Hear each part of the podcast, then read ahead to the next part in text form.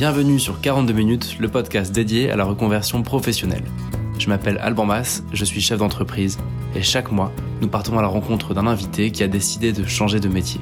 42 minutes, c'est juste assez de temps pour découvrir son histoire, comprendre sa nouvelle vie et apporter sans aucun tabou des conseils à tous ceux qui cherchent leur voie. Bonjour à tous, déjà le dixième épisode, et pour démarrer celui-ci, moi je voulais vous remercier.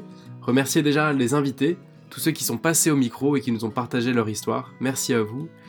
Et remercier aussi nouvellevipro.fr qui est la porte d'entrée de la reconversion et qui relaie chaque épisode de ce podcast. Merci à vous, tous ceux qui êtes abonnés ou de passage, et surtout ceux qui m'ont fait des feedbacks, parce que c'est très précieux pour améliorer le fond et la forme de ce podcast. Donc surtout continuez, c'est très important pour moi. Dans cet épisode, on va partir à la rencontre d'Alexandre. Donc Alexandre, c'est quelqu'un qui aimait son métier, mais qui voulait donner une nouvelle direction en gardant à peu près la même activité, mais donner du sens et servir son pays. Ce qui est une démarche assez atypique et un cheminement intéressant. Deuxième chose, c'est que il a expérimenté le fait de se retirer un peu de la vie normale pour euh, prendre le temps du discernement. Et puis la dernière chose, c'est qu'il a réservé une grande place à l'intuition. Moi j'y crois beaucoup aussi, et il nous parle un peu d'intuition dans cette interview, et je trouve ça intéressant. Voilà, moi j'ai déjà trop parlé, je vous laisse découvrir son histoire.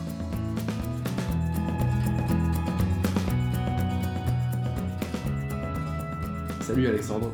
Salut. Merci de, merci de passer un petit peu de temps avec, avec nous cet après-midi. Est-ce que tu peux commencer par nous raconter ce que tu faisais avant? Bien sûr. J'ai été pendant huit années euh, au sein du groupe Areva, donc dans l'industrie énergétique, nucléaire évidemment, mais aussi les énergies renouvelables. Et je m'occupais en fait de la communication de crise et des relations presse, tout ce qui a trait aux éléments de langage, euh, aux communiqués de presse, aux interviews de nos porte-paroles. Alors, il y avait ceci de particulier que le groupe Areva est une boîte euh, dont l'État est actionnaire, donc il y a un côté euh, politique qui est très présent, donc avec la pression inhérente euh, liée à cet actionnariat d'État, ce qui rendait en fait la perspective très très très challengeante et, et- et pressurisante certes, mais passionnante. Ton quotidien à l'époque, ça ressemblait à quoi? Eh bien, tout simplement des horaires à rallonge, c'est-à-dire que un lever vers 6h30, immédiatement, j'ouvrais à l'époque, c'était pas un iPhone, c'était un BlackBerry. Ça n'existe plus, mais c'était comme cela à l'époque. BlackBerry, on était inondé de dépêches de l'AFP, du Figaro, du Monde, peu importe, enfin, voilà, tout en lien avec notre activité. Euh, on connaissait tout. À partir de 7h du mat, euh, j'étais en lice et prêt, euh, éventuellement, à appeler mon patron ou certains de mes directeurs généraux pour leur dire, voilà, sur tel ou tel problème, il y a une crise potentielle. Donc, clairement, ça commençait par ça. Ouverture euh, des dépêches de ce que le monde médiatique a pu dire sur un sujet donné. Donc il y a une critique par exemple Voilà. sur Areva, Eh ben, s'il y a une critique forte qui est susceptible de générer une crise médiatique, comme par exemple, hein, ça a été le cas avec Fukushima, hein, pour prendre une très très grosse crise, eh bien là, euh, il faut mettre en branle-bas de combat une équipe dédiée qui va essayer de gérer la crise sur le plan technique, technologique, médiatique, et donc préparation des éléments de langage, c'est-à-dire ces éléments que nos porte-paroles euh, dispenseront auprès des médias, en fait, sur Ok. plateau ou sur radio, peu importe. Donc toi, toi, tu ponds un document prêt à lire. C'est ça, exactement. Alors on le pond, on n'est pas seul, hein, dans la mesure bien sûr on les fait valider euh, euh, par la, la direction pour qu'on soit tous d'accord avec le message qui doit être délivré. Donc c'est un travail euh, collaboratif qui se fait dans l'urgence mais avec énormément de précision, énormément de vigilance, parce que ce qui sera dit euh, ne doit pas être déformé, il doit être le plus précis possible. Donc euh, voilà, c'était un travail de grande rigueur qui se faisait en collaboration et qui nous permettait d'avoir des journées extrêmement palpitantes, très éprouvantes, hein, mais euh, palpitantes. Et avec cet avantage aussi de ne jamais vraiment trop savoir de quoi la journée sera faite, parce que par définition, une crise n'est pas euh, prévisible. Donc elle pouvait tomber à n'importe quel moment. Donc l'urgence du jour devenait, euh, tant pis, euh, quelque chose qui était plus important quand quelque chose d'autre surgissait. Voilà. D'accord, une crise en, en remplace une autre. Exactement, tout à fait. Et alors la particularité, tu m'expliquais que toi, tu t'éclatais dans ton boulot. Exactement, c'est un boulot que j'ai- beaucoup aimé.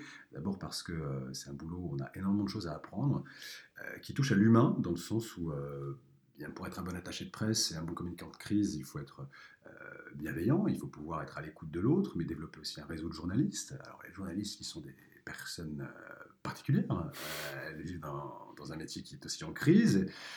Euh, donc tout cela peut être un peu complexe parfois comme relation, mais il faut savoir en jouer. Donc euh, voilà, c'est un métier très riche à ce niveau-là.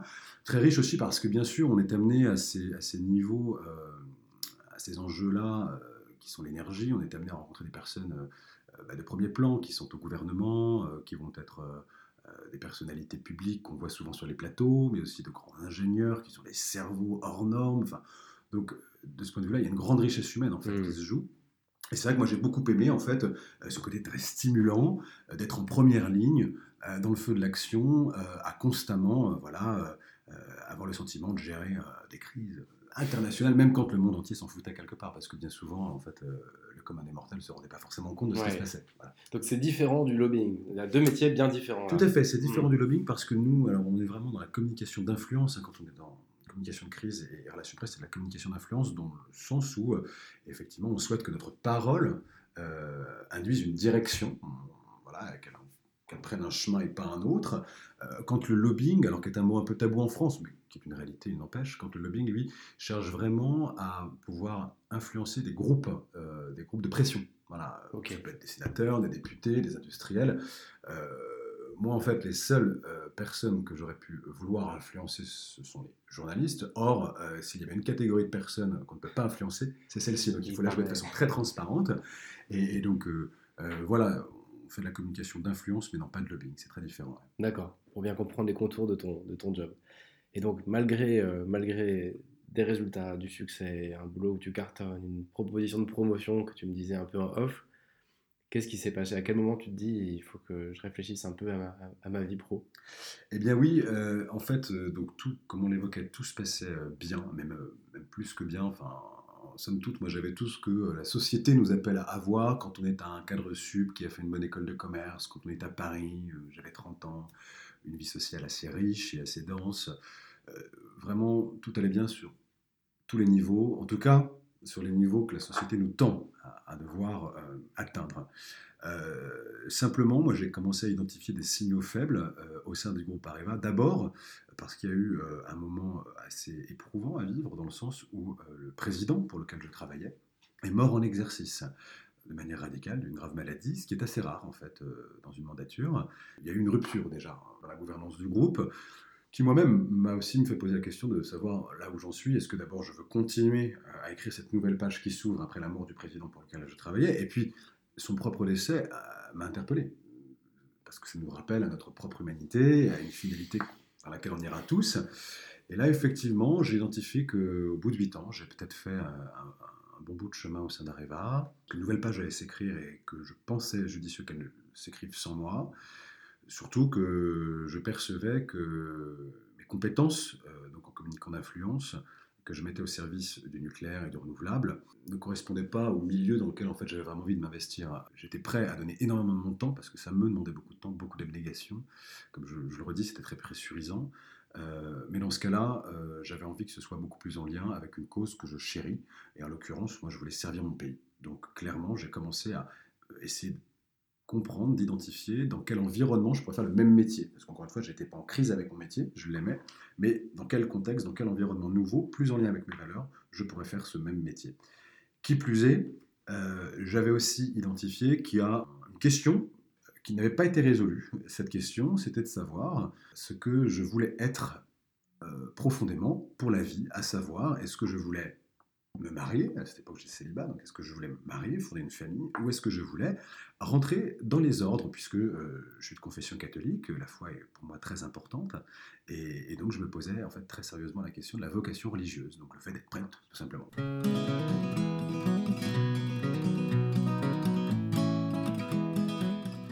Et donc à ce moment-là, tu te dis, je veux servir mon pays et tu n'as pas forcément les réponses en face. Exactement. J'ai d'abord d'une part, je n'ai pas les réponses et surtout, euh, j'ai la certitude qu'il faut d'abord que je réponde à la question de savoir ce que je veux être moi, en fait, en comme. Euh, et ça, c'était vital parce que fonction de la réponse, euh, si c'était les ordres religieux ou la vie civile, eh bien, le chemin emprunté aurait été très différent pour servir mon pays. Hein. Inévitablement, j'aurais pas pu faire les mêmes choses. Donc il fallait d'abord que je réponde à cette question qui était essentielle, en l'occurrence. Donc, de fait, euh, la solution était pour moi limpide.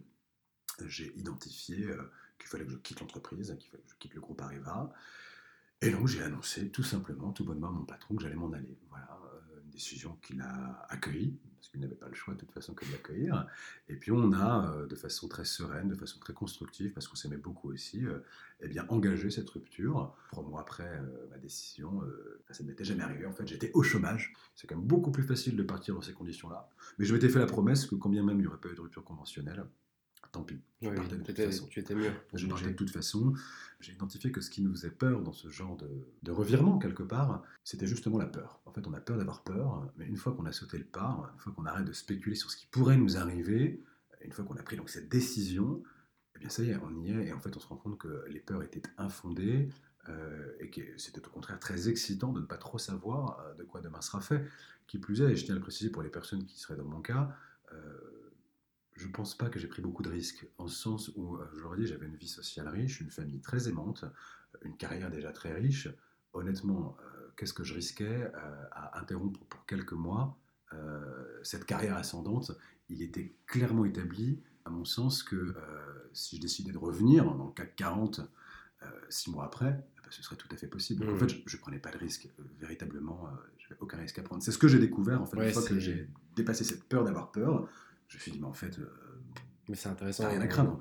On, en parle pas mal de cette question de se dire, c'est quoi le, le, le worst-case scénario Dans le pire des cas, je deviens quoi? Je retourne vivre chez mes parents, je reprends un boulot puis c'est reparti. Exactement, exactement, tout à fait. Il n'y a, pas du tout d'issue euh, terrible pour qui, en tout cas, a la chance d'avoir un bagage académique, universitaire, une expérience professionnelle, des compétences réelles, et puis surtout de solides euh, liens euh, familiaux et sociaux. Ça, c'est clé aussi, évidemment.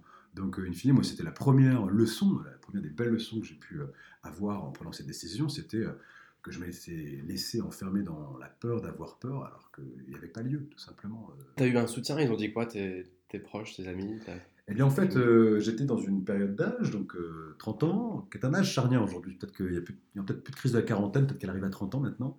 Euh, et en fait, mes amis, pour beaucoup d'entre eux, qui se posent des questions similaires, alors pas forcément sur le plan vocationnel, mais en tout cas sur est-ce que je suis bien à ma place, travail, est-ce que je mon, travail, est-ce que je fais vraiment ce que je voulais faire quand j'étais gosse, etc., etc. Il y a plutôt eu un effet miroir. En fait, c'est ah ouais, il l'a fait, et en fait, euh, j'ai aussi envie de le faire. Euh, est-ce que j'ose? Voilà, après, le discernement est très personnel, ça dépend de chacun, mais ça a plutôt été ça, en fait. D'accord. D'ailleurs, à mon retour... Tout le monde est parti en burn-out en suivant. exactement, tout à fait. Non, mais c'est vrai qu'à mon retour, on en reparlera, mais à mon retour, j'ai été très touché, et je ne m'attendais pas à cela. Euh, beaucoup de personnes qui avaient entendu parler de mon parcours m'ont demandé, m'ont demandé, enfin, demandé à me rencontrer, parce qu'elles-mêmes se posaient ces questions-là, en fait, tout simplement, et, qu'elles avaient besoin de rencontrer quelqu'un qui l'a fait pour voir si elles pouvaient elles-mêmes engager, en fait, cette rupture-là. Alors, à leur échelle, hein, parce que rien n'est reproductible euh, à 100%, mmh. chacun doit ouais, chacun se trouver. Mais en tout cas, voilà, la réaction donc, de mon entourage a été très positive, euh, et a plutôt été celle d'un effet miroir. Voilà. Donc vague de démission chez Arriva. Non, parce que beaucoup sont restés en l'occurrence, mais, euh, mais c'est vrai que beaucoup, voilà, m'ont dit, ah, écoute, quelque part on t'envie, ouais.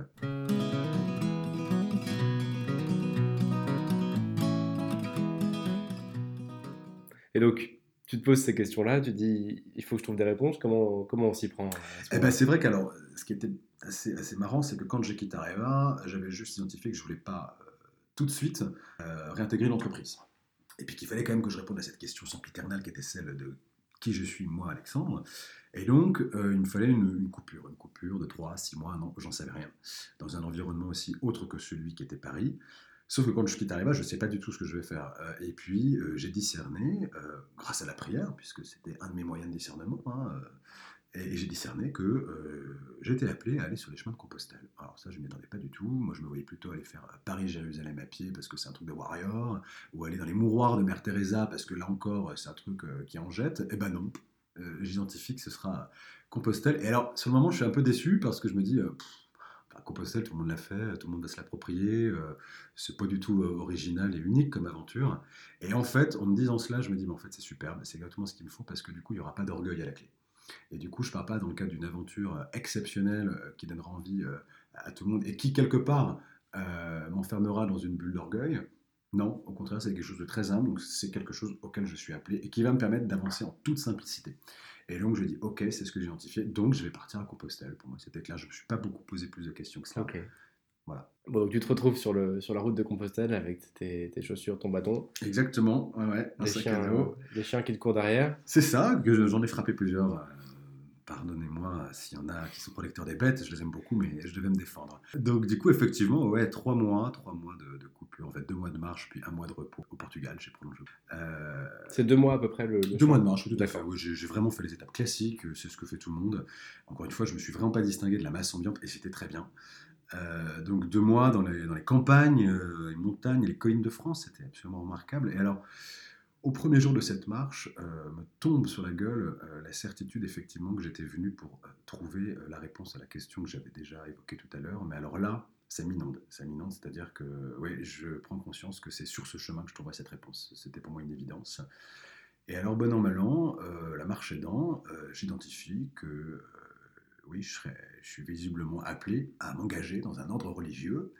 Alors non pas être prêtre, mais être euh, dominicain, donc c'est-à-dire euh, un peu moine quelque part. Ce qui n'était pas du tout prévu. Je suis quand même un tempérament euh, très vif, j'aime sortir, j'aime parler, et là je dis ah c'est bah, plus austère les dominicains. Bah, c'est un peu plus austère. Alors ce sont des frères prêcheurs, donc ils sont dans la ville, mais quand même c'est un ordre qui est très différent de la prêtrise.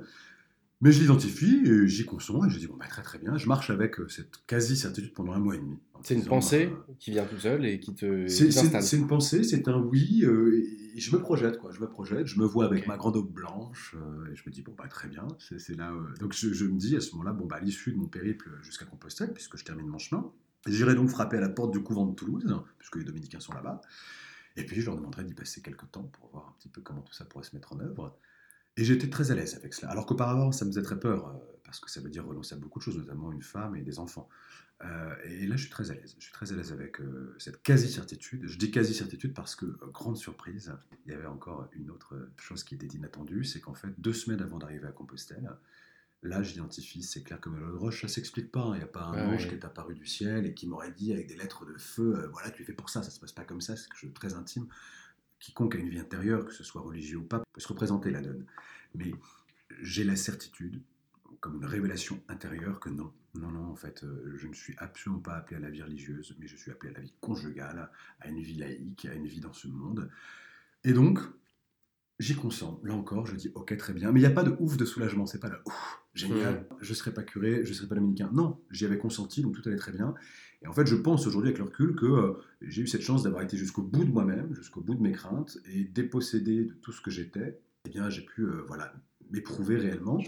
Et, donc, à partir de là, j'identifie, voilà, très bien, tu vas revenir à Paris, tu vas essayer de rencontrer quelqu'un, ce serait super que ça arrive vite.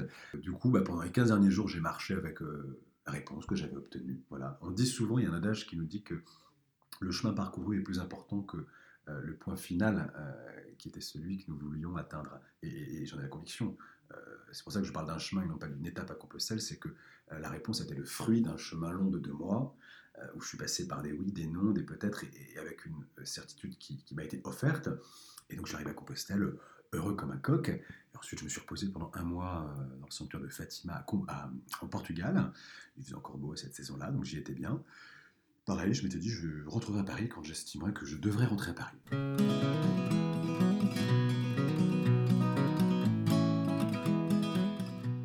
C'est intéressant ce que tu as dit euh, sur le fait qu'en fait, tu t'autorises à réellement étudier la question sans crainte jusqu'au bout, et le fait de l'explorer sans crainte, limite c'est ça qui t'a permis d'en déduire que non, Exactement. Un, vrai nom. Exactement, dans la mesure où j'étais prêt à me donner à 200% dans l'un de ces deux cas de figure, qu'il n'y avait plus de peur, justement la peur de manquer, la peur de ne plus être, la, peur de devoir changer de vie, euh, parce que j'avais déjà changé de vie de fait, donc euh, j'étais plus que moi, j'avais plus de boulot, je voyais plus mes amis depuis deux mois.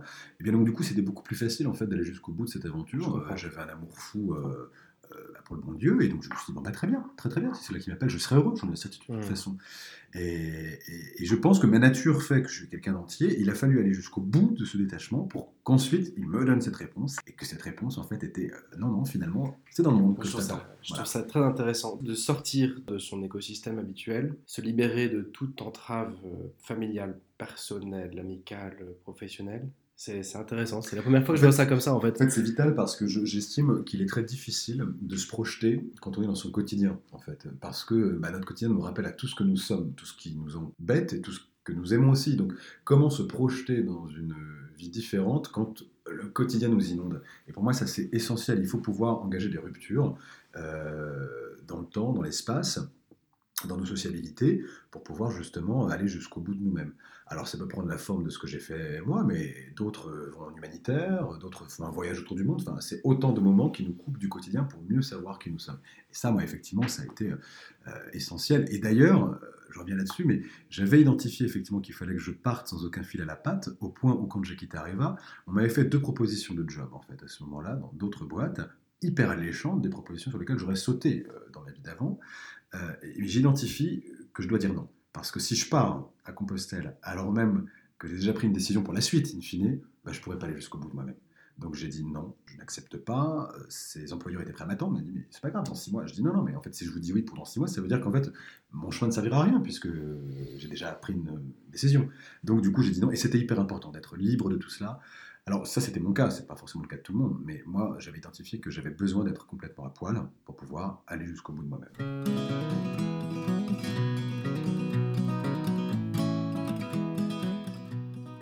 voilà, on se retrouve au Portugal à la toute fin de mon périple, et là, je, m'étais dit, euh, je rentrerai quand j'estimerais euh, le moment venu. Donc, je n'ai pas de date, parce que rien ni personne ne m'attendait. Et à un moment, euh, un matin, un mercredi matin, je me lève et je dis, bon, bah, c'est aujourd'hui que ton séjour prend fin, tu rentres pas.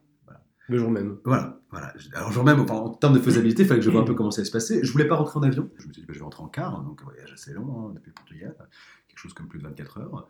Et donc, du coup, j'ai été à l'agence euh, locale. Je dis, bah, quand est-ce qu'est le prochain car pour euh, Paris? Et ils m'ont dit, bah, c'est demain. J'ai dit, bah, ok, bah, très bien. Euh, je passe une dernière nuit au Portugal et puis je rentre demain. Et donc, je suis rentré le lendemain. Euh, tranquillement. Euh, j'ai retrouvé ma vie immédiatement. Alors ça peut surprendre parce que certains euh, peuvent considérer qu'il nous faudrait un sas. Moi j'avais eu ce sas qui avait duré déjà trois mois. En fait je n'avais qu'une envie, c'était de retrouver mes amis. Et ce qui a été assez génial, c'est pas le cas pour tout le monde, parce que j'ai beaucoup de mes compagnons de route de Compostelle qui ont, ont pu avoir un retour un peu délicat et un peu difficile. Moi ça a été très facile. C'était très facile. J'étais hyper heureux en fait de me réapproprier ma vie, mon quotidien, mes habitudes. Parce qu'il faut se rappeler aussi que j'étais pas parti en colère ni en rupture. J'étais parti à la recherche d'une réponse réponse que j'avais trouvée. Et donc, du coup, j'avais qu'une hâte, c'était désormais de pouvoir euh, mettre tout ça en pratique, mettre tout ça en œuvre désormais. Sachant que tu ne sais pas encore ce que tu vas faire. Ah, pas du tout. Je ne sais pas ce que je vais faire, je ne sais pas dans quelle direction je vais aller. Euh, je suis toujours célibataire, j'ai ma réponse, mais ben voilà. Hein, donc, euh, donc la, fameuse question à l'apéro, on te dit qu'est-ce que tu fais dans la vie? Et tu dis rien. Exactement, je dis que je ne sais pas du tout ce vers quoi je vais aller. Très tôt, en revanche, j'identifie et je le dis, je ne retournerai pas dans le CAC 40, pas pour le moment. Euh, donc ça, je, refuserai ces propositions-là. Je veux trouver l'environnement, du coup, parce maintenant je suis appelé à la vie laïque, à la vie civile, bah, je vais faire à peu près le même métier, mais il faut que je trouve, j'identifie l'environnement euh, qui me permettra de servir mon pays, puisque c'est quand même ce que j'avais à cœur. Oui, parce que la particularité de ton histoire, c'est que tu étais à l'aise dans ton boulot, et, ce que tu sais bien faire était utilisé dans ton boulot. Tu n'étais pas en porte-à-faux avec ça. Exactement, j'avais pas de dilemme par rapport à ça, exactement. Et donc tout ces accéléré, mais de manière très douce en même temps, mais ça a été vite, c'est vrai. D'abord, une semaine plus tard, j'ai rencontré celle qui est devenue ma femme depuis, et la mère de mes enfants, donc ça, ça a été formidable, c'était très vite de ce point de vue-là, c'était un beau cadeau. Euh, et puis, euh, mi-décembre, donc deux, trois semaines après mon retour, j'ai eu une opportunité pour euh, m'engager en politique, dans le domaine de la communication notamment, et je me suis dit, bon, bah, très bien, Banco, finalement, c'est ce que je recherche, ça me tombe dessus, euh, ça correspond à ce que je souhaite, à ce que je souhaite faire. Et donc, du coup, j'ai créé, euh, dans un premier temps, mon agence dans la gestion de l'image, la communication crise et la relation presse, et j'ai eu plusieurs clients, des politiques et aussi des clients dans le monde éducationnel. D'accord. C'était deux sphères qui m'attiraient énormément, et j'ai travaillé dans ce domaine pendant deux ans. Donc, tu, tu fais un boulot un peu de directeur de cabinet alors plutôt, plutôt pas tant de directeur de cabinet, non, parce que c'est vraiment les personnages qui sont euh, intégrés pleinement euh, à la structure d'un homme ou d'une femme politique. Moi, j'étais euh, j'étais de ceux qui, justement, conseillaient sur les prises de parole, sur la posture, sur les éléments de langage, tel ou tel personnage public, en fait. D'accord. Donc, euh, il y avait des crises beaucoup, forcément, là aussi. Euh, mais du coup, désormais, je le faisais à mon compte, dans des secteurs qui m'interpellaient, puisque je faisais en sorte aussi de travailler uniquement avec des euh, politiques qui partageaient mes options personnelles. donc, je les sélectionnais, de fait. Et donc, c'était très réjouissant, parce que j'étais vraiment au cœur de ce que j'aimais faire. Et là, j'avais vraiment le sentiment de servir mon pays.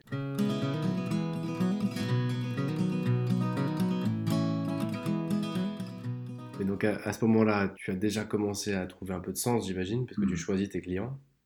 Tout à fait. Ils portent la parole que tu porterais aussi si tu devais t'exprimer. Exactement. Tout à fait. Exactement. Ça se passe vraiment bien. Il y a beaucoup de sens à ce que je fais au quotidien. Euh, et puis, il me faut en parler parce que ça a été un déclencheur et qui m'a amené à faire ce que je fais aujourd'hui. J'identifie quand même assez tôt, ça c'est pas, un- pas un scoop, hein, que la politique est en crise, que les médias sont en crise profonde aussi. Il y a deux secteurs hein, euh, les Français se méfient le plus, ce sont les politiques puis les médias. Euh, c'est deux milieux euh, compliqués, et on le voit encore aujourd'hui. J'identifie très tôt quand même que euh, l'étiquette partisane, la politique, empêche de rencontrer énormément de Français et de Françaises. Parce que tout de suite, et c'est très naturel, hein, on pense quelque chose de nous à l'aune de la famille politique à laquelle on appartient, forcément. Et donc, du coup, une difficulté à rencontrer les Français dans leur ensemble. Premier point que j'identifie. Et puis surtout, moi, je me suis engagé euh, à plein dans la campagne de François Fillon. On va pas refaire la campagne, on sait comment ça a fini. Donc, bon, cette fin a été pour moi aussi euh, un moment où j'ai dû me repenser. Parce que je me suis dit, euh, est-ce que je continue? Ou est-ce que euh, j'axe un peu différemment euh, l'œuvre dans laquelle je me suis engagé? C'est un peu la fin d'un modèle. Exactement, exactement. En tout cas, pour moi, la fin d'un engagement, la fin, la fin d'un secteur dans lequel je m'étais épanoui depuis deux ans, et puis conscient que je voulais à tout prix repartir du terrain, donc euh, être au plus proche de, mes concitoyens. Je suis comment, comment en fait est-ce que je peux les rencontrer? Comment je peux leur proposer aussi euh, euh, de leur offrir quelque chose qui leur manque, parce que j'avais identifié des choses. Et là, je dis bah, via la formation, à travers la formation. Donc, et notamment la formation à ce que j'ai de plus cher en moi, c'est-à-dire notre culture, notre civilisation, l'histoire de France, euh, qui pour moi est clé, euh, qui nous concerne tous collectivement. Et, l'histoire de France est une matière éminemment éruptive, parce qu'instrumentalisée, parce qu'idéologisée. J'avais bien sûr la vive conscience que beaucoup de Français, beaucoup de Françaises euh, ne connaissaient pas grand-chose, ou l'avaient mal apprise, ou ne se rappelaient pas tout simplement. Et donc je me suis dit, bah, je vais en fait être à leur service et je vais leur proposer. Donc je vais créer de toutes pièces un parcours qui aujourd'hui s'appelle Fondation, un parcours qui vise à, à se réapproprier tous les fondamentaux de l'histoire de France, depuis les origines jusqu'à nos jours. Et puis nous verrons bien si ça marche.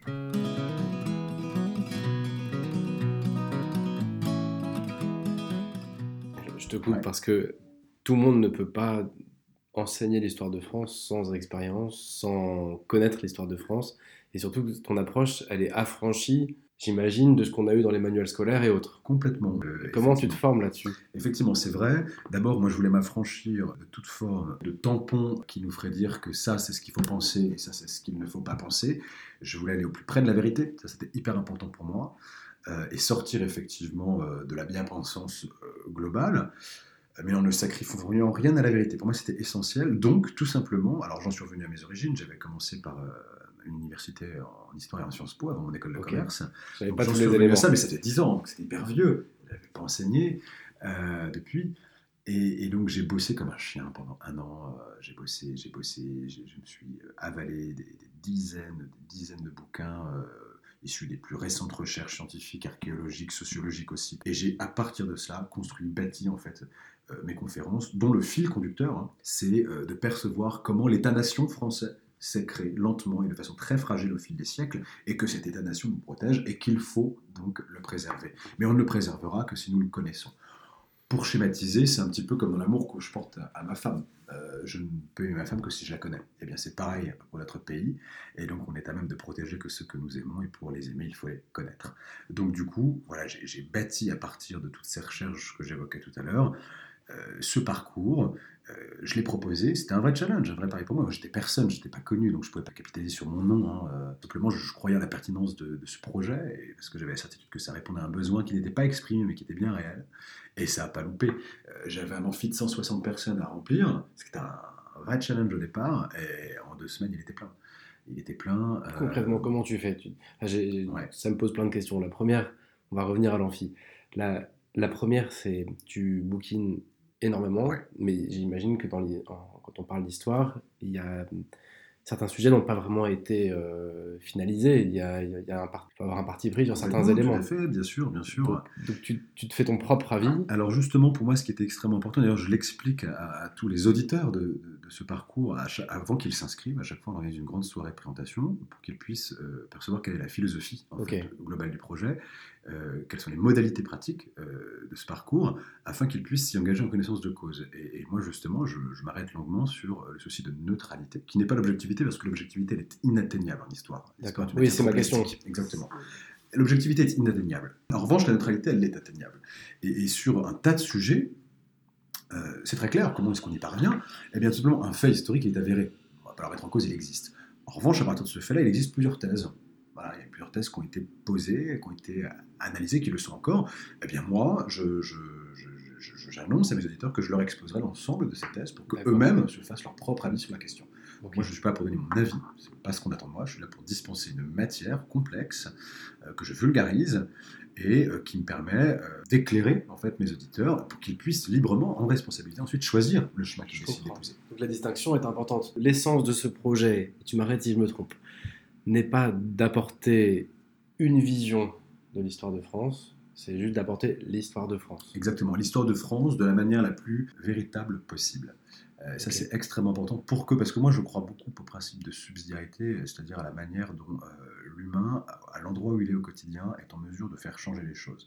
Et donc, j'estime qu'en tant que conférencier, euh, il est de mon devoir d'être le plus respectueux possible de leur propre intégrité, de leur propre histoire personnelle, et donc de leur laisser cette faculté de discerner quant à un fait historique donné. Alors évidemment, euh, je le dis souvent rien, mais évidemment, si demain euh, on a un indigène de la République, ce parti politique un peu particulier qu'on a en France, euh, s'il venait à mon parcours, il n'aimerait pas. Il n'aimerait pas parce que l'issue quand même, c'est qu'on puisse aimer notre pays, notre beau pays, à travers la connaissance justement de son histoire, des zones d'ombre comme des zones de lumière. donc il y a quand même ce fil conducteur qui est celui d'une vision qui est celle de l'attachement euh, quasiment charnel qu'on a vis-à-vis de ce pays, sans rien renier aux zones d'ombre euh, qui font partie de notre héritage.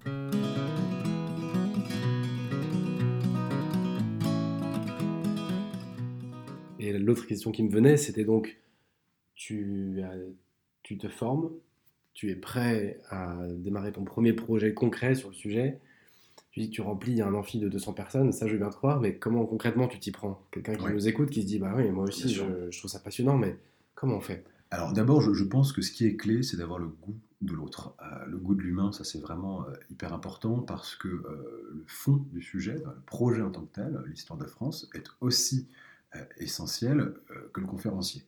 il faut que les deux, entre guillemets, séduisent, sans quoi ça n'ira pas. Euh, et donc, une des caractéristiques essentielles, c'est vraiment effectivement avoir le goût des autres, euh, le goût de la rencontre, euh, le goût aussi de faire se rencontrer les gens. Ça, c'est, j'ai pas beaucoup de qualités, mais j'ai au moins celle-ci. j'aime, j'aime, voilà, j'aime l'humain, j'aime être surpris par l'autre. Et donc, depuis longtemps déjà, j'avais développé un réseau assez dense, un réseau professionnel, personnel, associatif assez dense, qui m'a permis en fait de leur diffuser, voilà, l'ouverture de cette aventure nouvelle pour moi.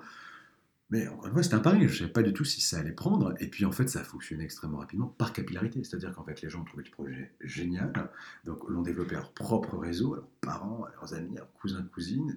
Et puis sur Facebook, du jour au lendemain, moi, je me suis retrouvé parce que j'avais juste créé un event Facebook, en fait, tout simplement en disant voilà, rendez-vous. Euh, je ne sais plus quelle date c'était, en septembre. Venez découvrir ce que c'est, je vous exposerai les tenants de ce, de ce projet, puis après vous verrez bien si vous voulez. Tu, tu une salle juste Voilà, je joue un amphi, euh, au plein cœur de Paris. Et puis je, là, combien on sera? Et là, un truc de dingue, c'est que en deux semaines, effectivement, l'event Facebook affiche 700 personnes intéressées, dont 300 participantes. Et je dis, waouh, j'avais pas prévu le coup, c'est exceptionnel. Et donc ça a été hyper vite par capillarité, tout simplement.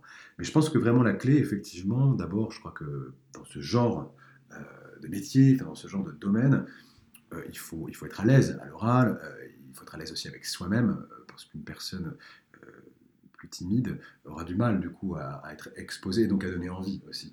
Alors moi j'étais à l'aise avec tout ça, et puis vraiment ce goût de l'humain est essentiel. C'est ce qui fera toute la différence entre un bon enseignement et un mauvais enseignement, tout simplement.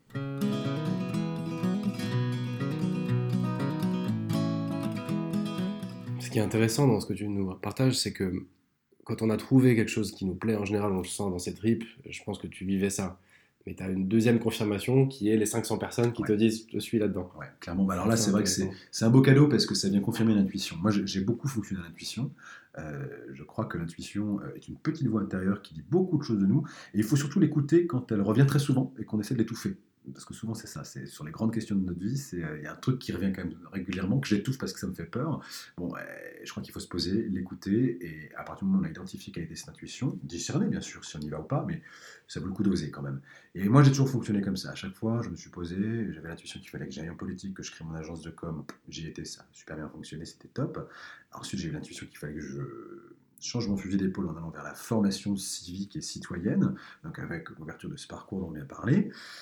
J'ai eu cette intuition, ça aurait pas marché, tant pis, c'est pas très grave, hein, euh, mais ça a marché, et ça marche encore plus aujourd'hui puisqu'on est en pleine phase de croissance et de développement, et donc là on a clairement pris le parti, nous, d'ouvrir une université populaire qui s'appelle la Pépinière Citoyenne, et donc qui est un organisme de formation exclusivement destiné au grand public, et euh, donc on ouvre d'autres parcours sur la philosophie, sur l'art oratoire, tous ces parcours visent clairement à être utiles à notre temps, et à pourvoir les besoins qu'on identifie dans la société. Voilà, bah, les besoins, ils sont clairs, c'est connaître, savoir, être éclairé, acquérir des techniques pour être plus à l'aise euh, dans la communication que je peux avoir avec les autres, etc. etc.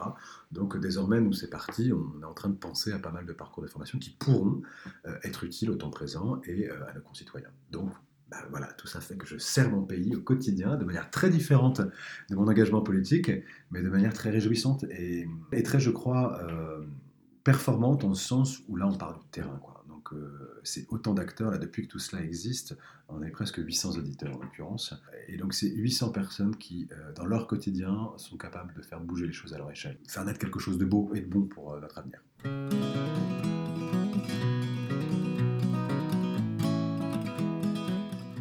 Je recentre un petit peu parce qu'il nous reste quelques minutes pour les, grandes questions de la fin. Le sujet donc dans, dans cet épisode, c'est pas tellement trouver le métier qui avait du sens pour toi. Aujourd'hui, tu es à la fois conférencier, euh, fondateur, gérant d'une asso. Le, sujet, pour toi en tout cas, c'était comment servir ton pays. les questions que je vais te poser, on va les prendre sous ce prisme-là. Ouais, c'était vraiment ça. Ouais. Euh, qu'est-ce qui est différent de ce que tu avais imaginé? Bien justement, d'abord, c'est que tout n'était pas prévu. Qu'on peut se dire au départ, en fait, c'est cette voie-là. Et ce sera en exclusivité que je vais l'explorer.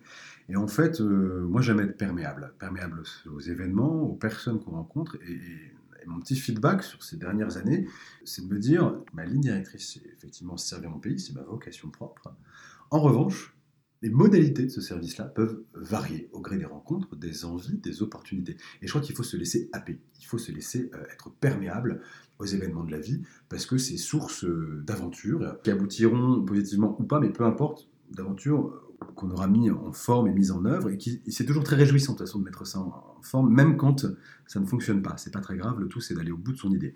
Mais du coup... Tu as des exemples de, choses que tu avais un peu imaginées et qui ne sont pas passées comme prévu? Typiquement, cette année, je voulais qu'on ouvre deux parcours supplémentaires.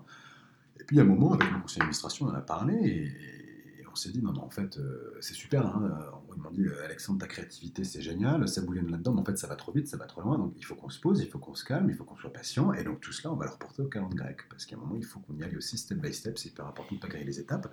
Et donc, voilà. Et puis, on se dit, bah, en fait, elles aboutiront peut-être un jour. En fait, peut-être pas du tout, parce que du fait de les avoir euh, repoussées, peut-être qu'en fait, elles n'aboutiront pas. Et c'est pas très grave. Moi, ce dont j'ai la conviction aujourd'hui, c'est que je ne sais pas de quoi demain l'avenir sera fait. Mais j'ai la certitude qu'il sera. Euh, beau, non pas parce que demain est meilleur qu'hier, n'a pas, de sens, mais parce que je suis bien entouré, euh, parce qu'on a une assise solide aujourd'hui euh, et qu'on rencontre au quotidien des personnes extraordinaires euh, qui font naître en nous de nouveaux projets, de nouvelles idées. Donc, moi, je crois qu'il faut avancer avec un certain lâcher-prise, une ligne directrice, oui, mais un vrai lâcher-prise sur le quotidien, en se laissant rendre perméable. Ça, c'est essentiel.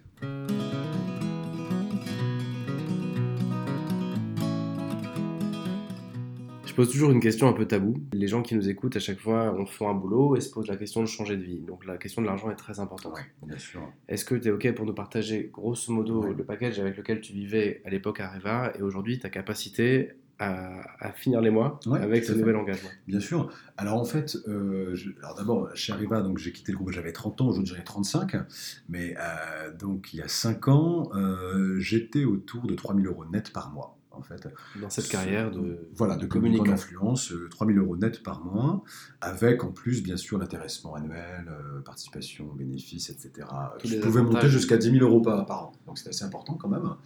Aujourd'hui, euh, bon an, mal an, bah, grâce au chiffre d'affaires hein, généré par notre entreprise, je suis à peu près au même niveau en fait, de salaire. Voilà, donc j'ai pas, j'ai pas perdu. J'ai perdu certains avantages, hein, forcément, comme l'intéressement, la participation, etc. Il n'y a plus la machine à café, j'ai vu. Mais voilà, exactement. En fait, ce qui a été le plus difficile, euh, je dirais pour moi, effectivement, c'est euh, je n'ai plus d'assistante qui me réservait mes billets de train, euh, qui prenait soin de moi et tout ce qui va. Je n'ai plus effectivement euh, la cantine d'entreprise qui fait que tout était super facile et peu cher. On n'a plus euh, la gloriole aussi, euh, qui est celle d'être dans un grand groupe du CAC 40, où tu côtoies des gens de pouvoir. Tout ça n'existe plus. Une carte de visite molletonnée. Exactement, moi j'ai même plus de carte de visite, c'est pour dire. Euh, et, et- et puis surtout, euh, surtout ce qui peut manquer, ce qui m'a manqué, c'était les collègues. Moi j'aimais beaucoup mes collègues, travailler en projet, et c'est plus vrai, hein, c'est plus possible quand on est entrepreneur. Du coup, il a fallu l'admettre. Grâce à la pépinière citoyenne, désormais on a un conseil d'administration nous sommes trois, donc euh, c'est réjouissant. Ça fait un an maintenant que- qu'on bosse à trois, et ça c'est vraiment, euh, je suis très très heureux d'avoir retrouvé Mm. cela. Mais il a fallu passer par ce stade, effectivement, où on est tout seul.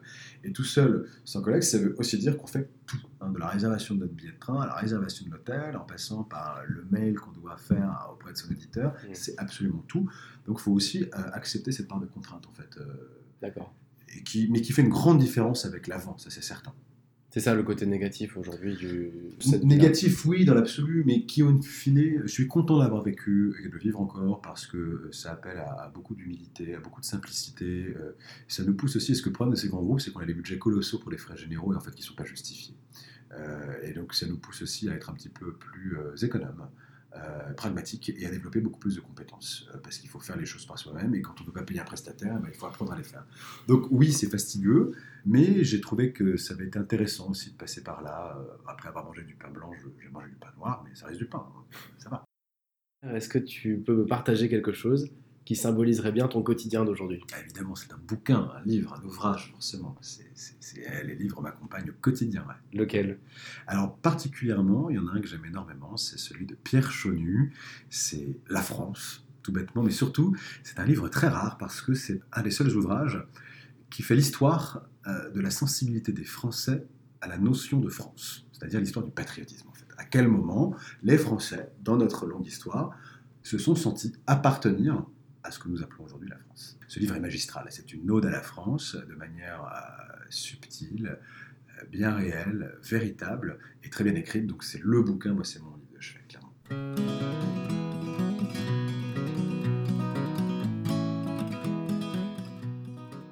Et pour finir, la dernière petite question, c'est un challenge pour ceux qui nous écoutent et qui se sentiraient attirés par ton parcours. Qu'est-ce qui pourrait faire une action concrète, pas forcément facile, pour avancer un peu dans un projet d'aider son pays Euh, Le challenge que je propose à celui ou à celle qui veut servir son pays, j'imagine que cette personne sera euh, inspirée. Inspirée par un grand homme, par une grande femme, euh, par un ouvrage, un philosophe, un sociologue, peu importe. Il est forcément inspiré. Si- S'il veut servir son pays, c'est qu'il a des idéaux et que du coup il est inspiré. Eh bien moi je l'invite à passer le cap de la prise de contact. Comme le fait Élise le faire, l'homme aiguise l'homme, je crois en la vertu du témoignage et de la rencontre, et ça peut déclencher énormément de choses. Donc avant même de se poser la question de savoir comment cette personne qui nous écoute pourra servir son pays, je l'invite à identifier celui ou celle qui l'inspire et à le contacter. Alors, que ce soit un homme extrêmement célèbre comme Stéphane Bern ou son professeur de lycée dont il a encore la mémoire, peu importe, aujourd'hui, grâce aux réseaux sociaux, LinkedIn, Facebook, Insta et tout le bazar, il est tout à fait possible et faisable de rencontrer les gens, d'autant qu'il ne faut pas se leurrer, il ne faut pas avoir peur. Euh, une personne sera toujours touchée d'être sollicitée pour un retour d'expérience. Et en général, elle répond oui. Donc moi, je crois en ce déclencheur, en cette vertu de la rencontre. Donc si demain, quelqu'un nous écoute et se dit, tiens, j'aimerais savoir comment servir mon pays, avant de se poser la question du comment, c'est je rencontre immédiatement, en fait, une personne qui m'inspire. Pas hésiter à effectivement y aller.